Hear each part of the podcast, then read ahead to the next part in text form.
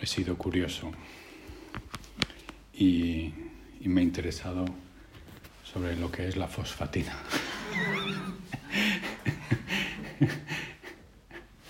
y, y es, es un polvo hecho con cal, con azúcar, con otros ingredientes, que es el que se usaba para hacer las papillas de los bebés. Y, pensaba, no sirve, no sirve, ¿eh? no sirve, porque eso es el servicio, que es lo que meditábamos en la primera meditación. Servir. Y yo, Señor, te puedo decir, mira, yo es que soy cal, solo soy cal. Bueno, pues la cal se usa para hacer las papillas de los bebés.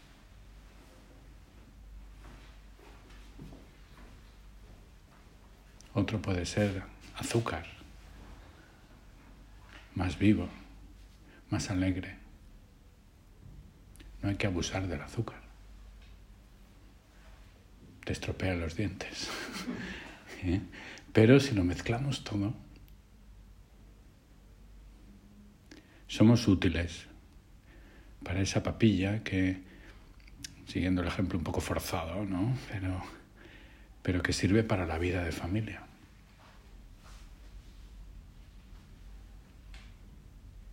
Recordábamos también el aniversario del fallecimiento de don Javier. Qué buen padre que fue, que es. Y le pedimos a él ahora que nos ayude también para, para que apliquemos nosotros. ¿eh?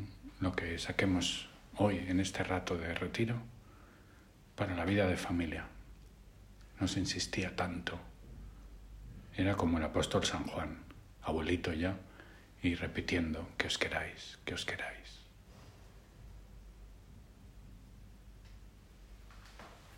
Cuando estás poca gente en un país colgado, eh, y en todo el país no hay nadie más.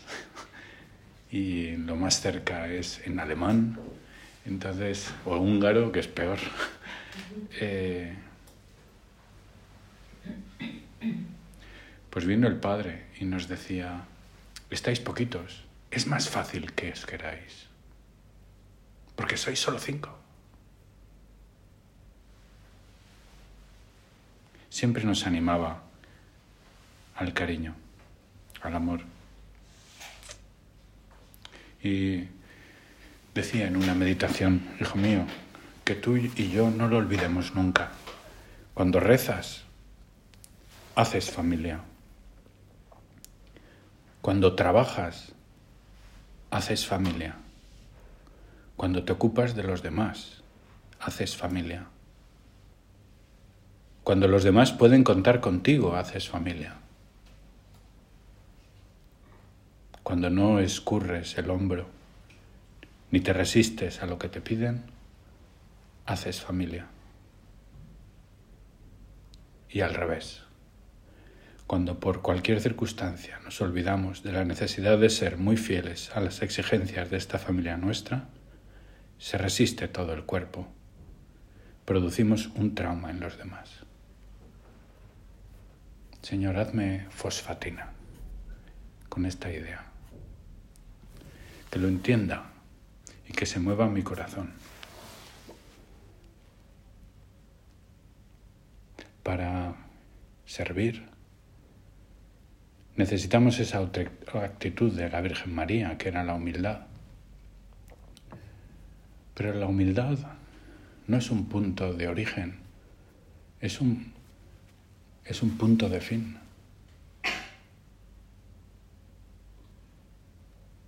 Como, como el chiste este de la paciencia, ¿no?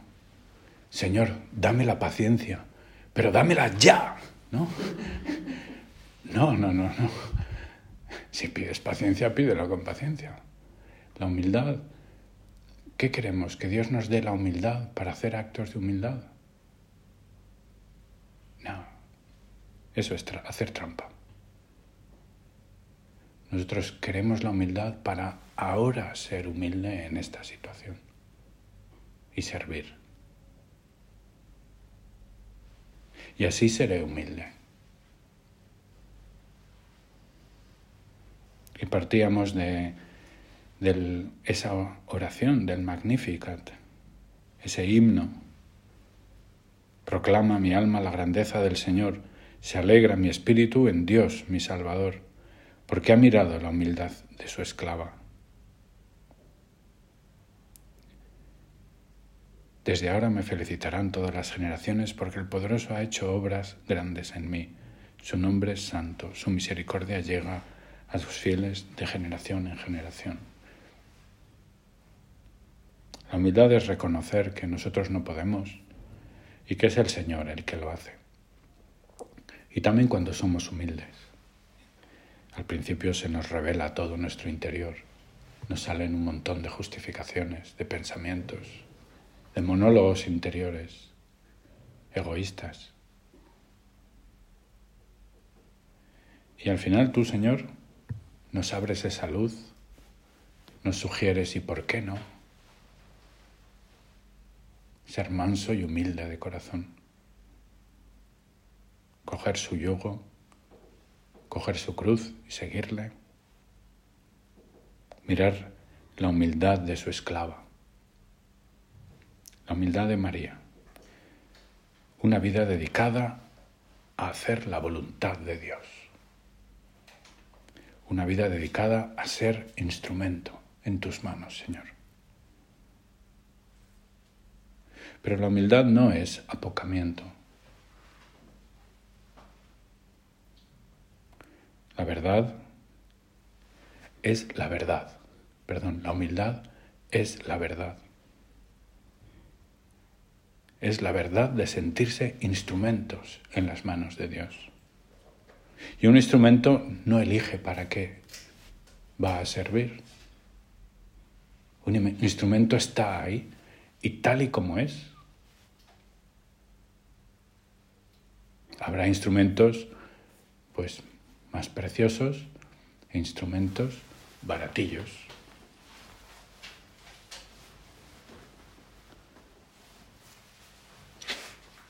Lo importante es quién es el que utiliza ese instrumento. Y si es Dios el que lo utiliza, con sus planes, con sus actividades, con sus sugerencias, entonces nosotros que somos ese pobre instrumento podemos hacer maravillas. Ocultarnos y desaparecer, si es lo que tenemos que hacer. Ofrecer una situación difícil sostener una enfermedad.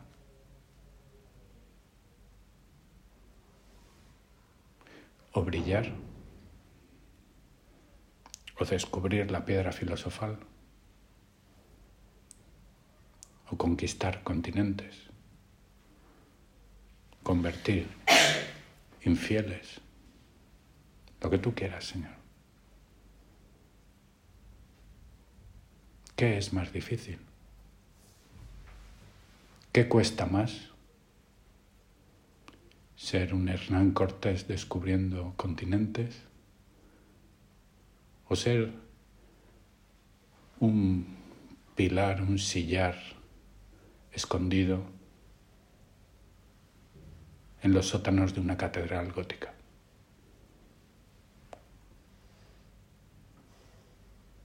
Señor, lo que tú quieras. Lo mejor de esto además es que no elegimos nosotros, nos lo da Él.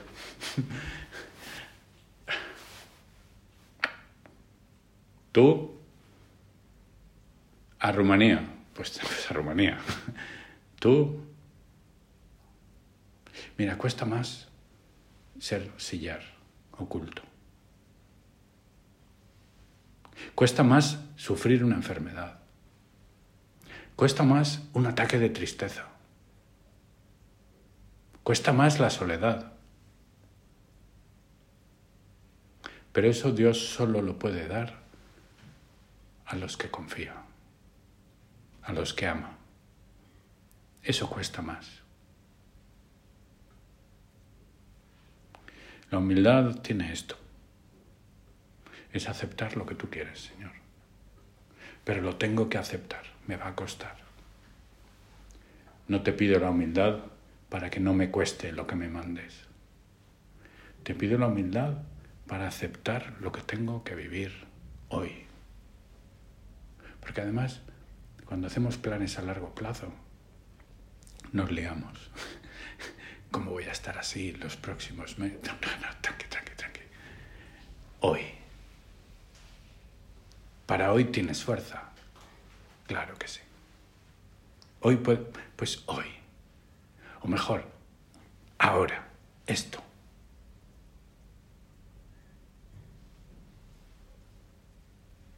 Y el Señor va cambiando. El Señor nos va enfocando.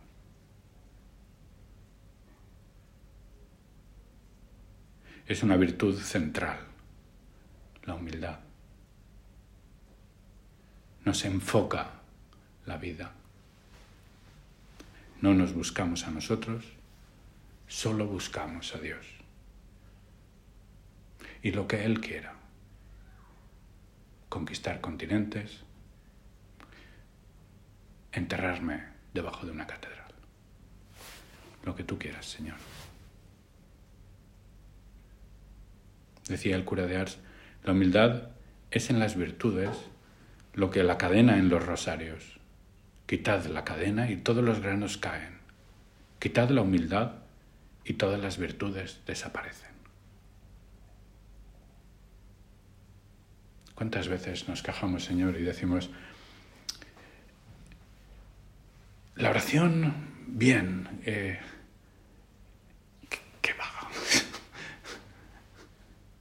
Tú quieres mucho más.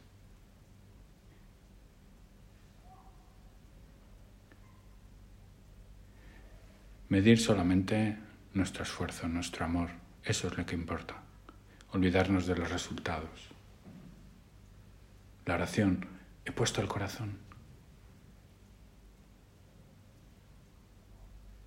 Estaba dormido. He puesto esfuerzo y me he dormido. Sí, pues tranquila. Es lo que te toca.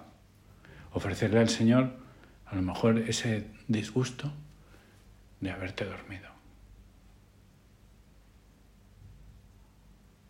Ese sufrimiento de, de ver que tu piedad está reseca. Esa nostalgia, lo que sea. Instrumento significa que Él hace las cosas. Y como meditábamos antes, Él hace proezas con su brazo. Dispersa a los soberbios de corazón, derriba el trono de los poderosos, enaltece a los humildes. No queramos ocupar el lugar de Dios.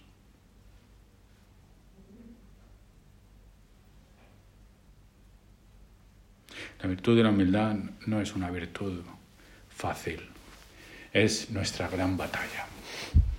Nuestro padre decía que al final todo, todo acaba ahí. No es fácil ser humilde. Tampoco es, es verdad que tampoco es fácil entender la humildad hoy en día. La humildad se entiende a veces como debilidad. Y nosotros tenemos que ser competitivos, eficaces. No es un mundo para débiles. Eso es lo que nos dice el mundo. Ojo, no caigamos en la trampa.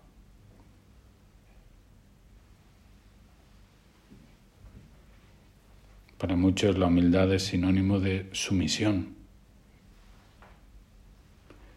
Y el hombre moderno no puede estar sometido a nadie. No serviré, gritó Lucifer. Por algo lo gritaría. Soberbia. La humildad nace como fruto de conocer a Dios y de conocernos a nosotros mismos, decía nuestro Padre. Sabemos que Dios es infinito y que nosotros somos pequeñas criaturas en comparación con Él. La fe nos ayuda a ser humildes, a reconocer esta realidad. Dios en comparación conmigo, qué distancia. Yo no soy nada. Dependo de Él. No puedo nada sin Él. Y es verdad. Pero también en la humildad, cuando meditamos sobre la humildad hay que pensarlo al revés. Yo no puedo nada, pero lo puedo todo si confío en ti, Señor. A estos que creen que la humildad es debilidad, luego la vida les pone en su sitio.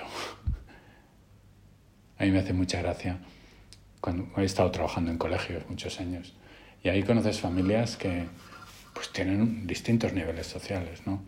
Y, y, me hacía reír pues cuando, cuando veía a un alto ejecutivo, jefe de una gran empresa, que manda a empleados, que contrata y despide ¿eh? a su placer a la salida del colegio, cuando su niño de seis años pasa de él siete pueblos y le dice que no quiere saber nada de ti. Oye, a ver, déjame, no me torres, ¿no? Le dice a su padre. Y él le puso en su sitio.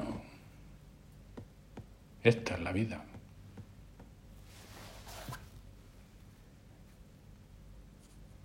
No puedes ser débil. Oh, que no. O nosotros, ¿no? Que tenemos grandes proyectos, hacemos grandes planes, empezamos una y luego pues un pequeño cambio en la presión atmosférica y nos deja fosfatina ¿no? y, todo todo todo todo depende de que han bajado la presión atmosférica y nos ha dado un bajonazo qué poca cosa somos qué bien nos viene para nuestra humildad para ponernos en nuestro sitio Señor, esto es lo que hay. Esto es lo que soy. Así me has elegido, con mis puntos fuertes y mis puntos débiles. Me contaron una vez una anécdotilla que me hizo gracia y nos puede servir en nuestra oración, que fue, había un, yo creo que era cooperador o supermerario en Valencia, que en sus ratos, creo que era profesor de colegio o de algo así, en sus ratos de fin de semana y tal, pues le gustaba tocar el organillo y había montado un equipito y se iba a hacer bodas y sacaba un dinerillo cantando en las bodas, ¿no? Y era un hombre simple, ¿no? Pues bajito, gordito, calvo, o sea, no era Robert Redford, vamos.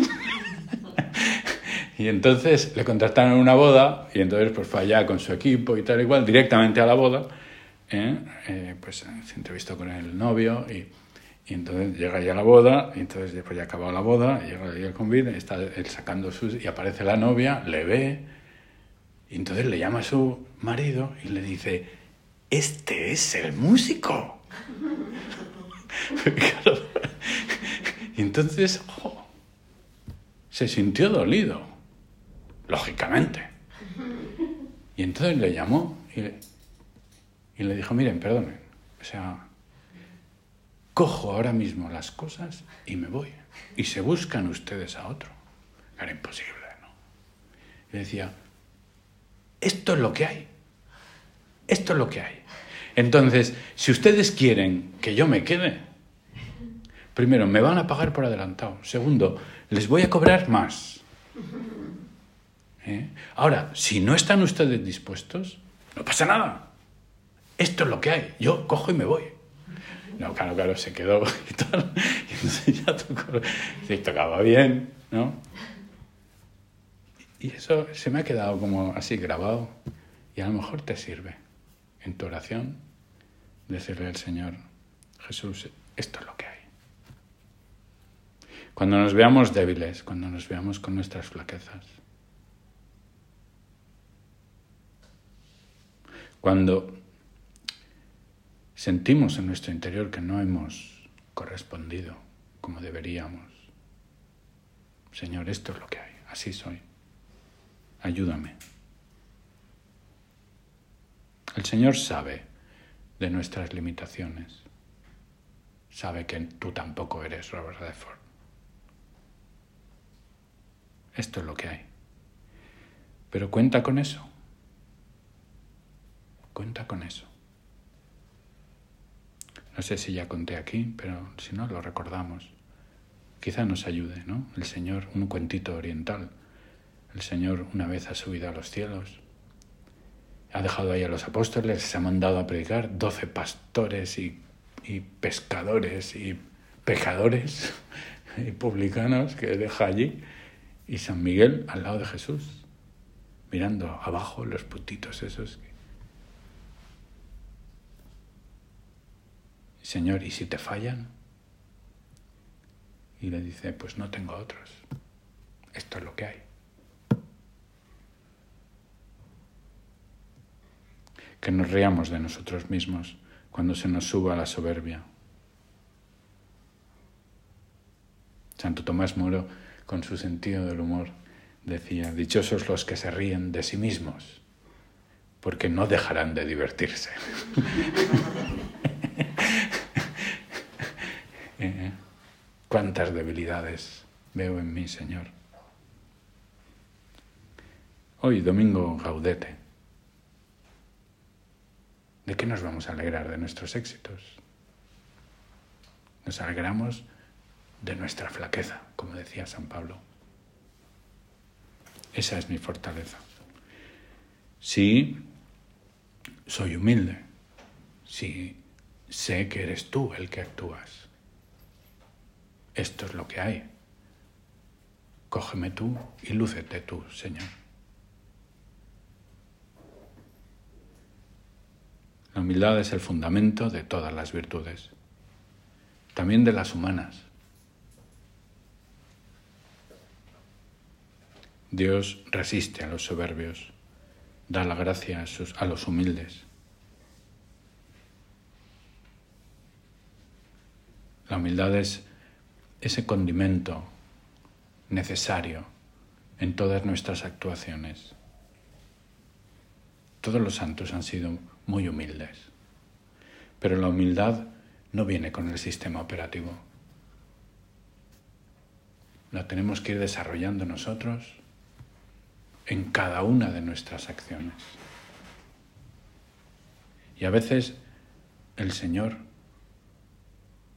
que es providente, y muy listo y muy bueno, nos pone exactamente lo que necesitamos para irnos cambiando nuestro interior.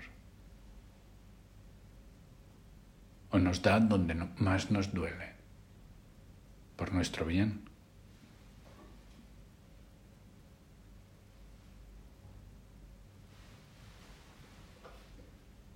Meditábamos sobre la vida de la Virgen y su humildad meditamos estos días y quizás hablemos un poco más en la tercera meditación de San Juan Bautista. Hoy leíamos en el Evangelio, ¿eres tú el que ha de venir o esperamos a otro? ¿Eres, ¿eres tú el Mesías? No, solo soy la voz que grita en el desierto. Yo bautizo con agua, pero luego viene otro detrás de mí más importante que yo, que bautiza con fuego. Y yo no soy digno ni siquiera de desatarle las sandalias.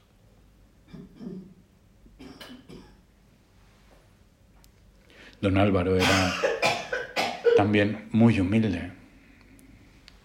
Y una vez me contaban que tuvo que ser secretario de, de varias comisiones del Concilio Vaticano II y allí, siendo secretario, él, que era un curita, no, era nada, no era eh, ni, ni obispo ni nada, ¿no? Pues en la comisión tenía que coordinar obispos y cardenales. Y eso significa que a veces tenía que decir que no, a veces tenía que ¿eh? Y,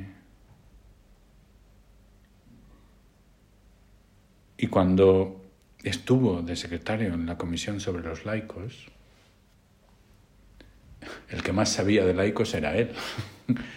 ¿eh? y algunos cardenales religiosos no entendían absolutamente nada sobre la vida laical.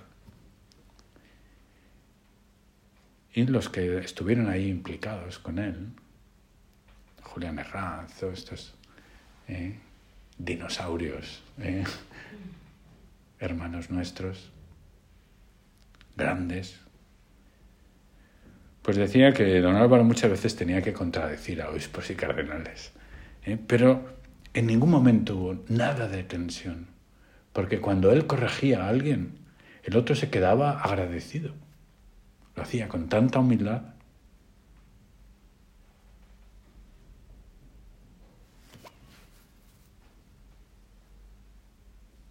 Meditamos también ahora la humildad del Señor, que siendo Dios se ha humillado y nacerá en una cueva, en un pesebre.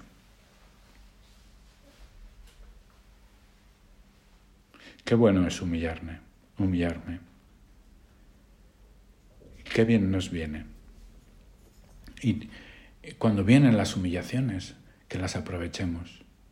Muchas veces son, dentro de la providencia de Dios, pequeñas ayudas para que seamos humildes, para que crezcamos en humildad. Aprovechemos esas humillaciones. Si algo no sale bien, que no nos justifiquemos. Cuando pensamos que hemos recibido un desplante de alguien, alegrarnos, porque tenemos ahí una ocasión de humillarnos para el Señor. O cuando nos damos un batacazo,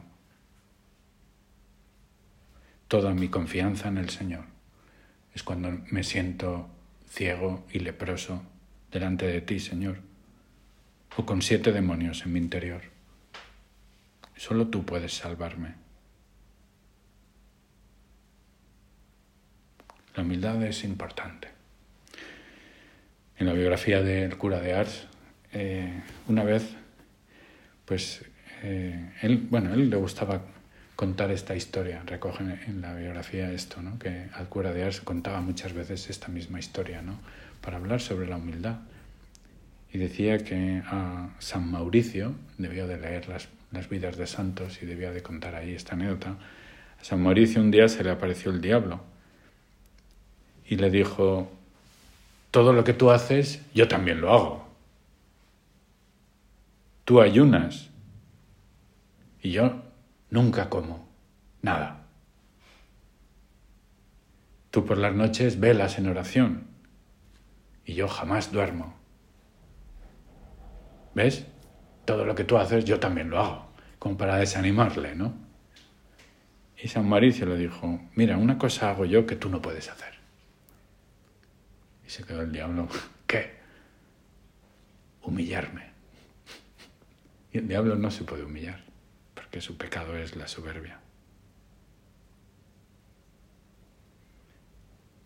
En una de las biografías de Guadalupe también nos cuenta una muy divertida suya, que contaba ella, porque lo contó ella, que una tarde recibió a una madre que venía con su hija para la residencia Y después de hablar y de hablar y de hablar y de hablar, decía, lo que le ha movido a esta señora para dejar a su hija aquí con nosotras es que le dijo, mire señorita, veo que usted está gordita, aquí la dejo tranquila, porque mi hija come.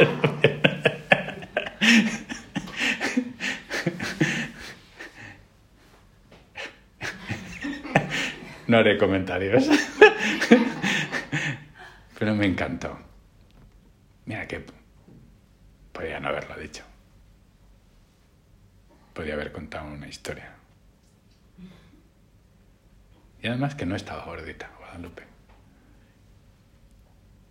Pero bueno, así es. ¿eh? Luego la historia a lo mejor pitó esta chica.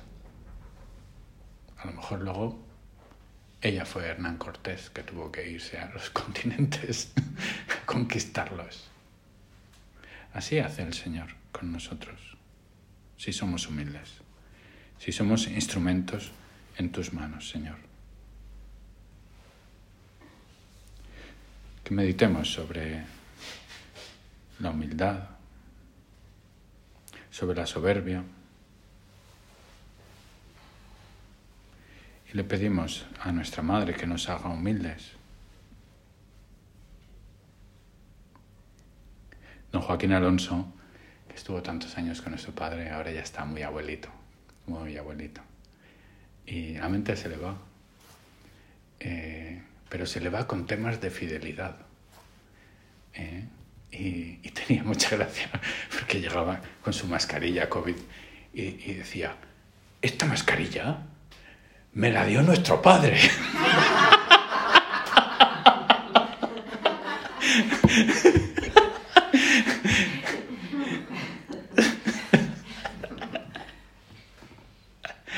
Qué gracia. Bueno, está bien, está bien de salud. ¿eh? Pues, eh, y terminamos con una, con una vez en una meditación. La dedicó don Joaquín precisamente a glosar una ficha de nuestro Padre, que nos anima a la humildad. Señor, decía, dame un corazón de burro, grande, bueno y fiel, que sepa aguantar, que sepa querer.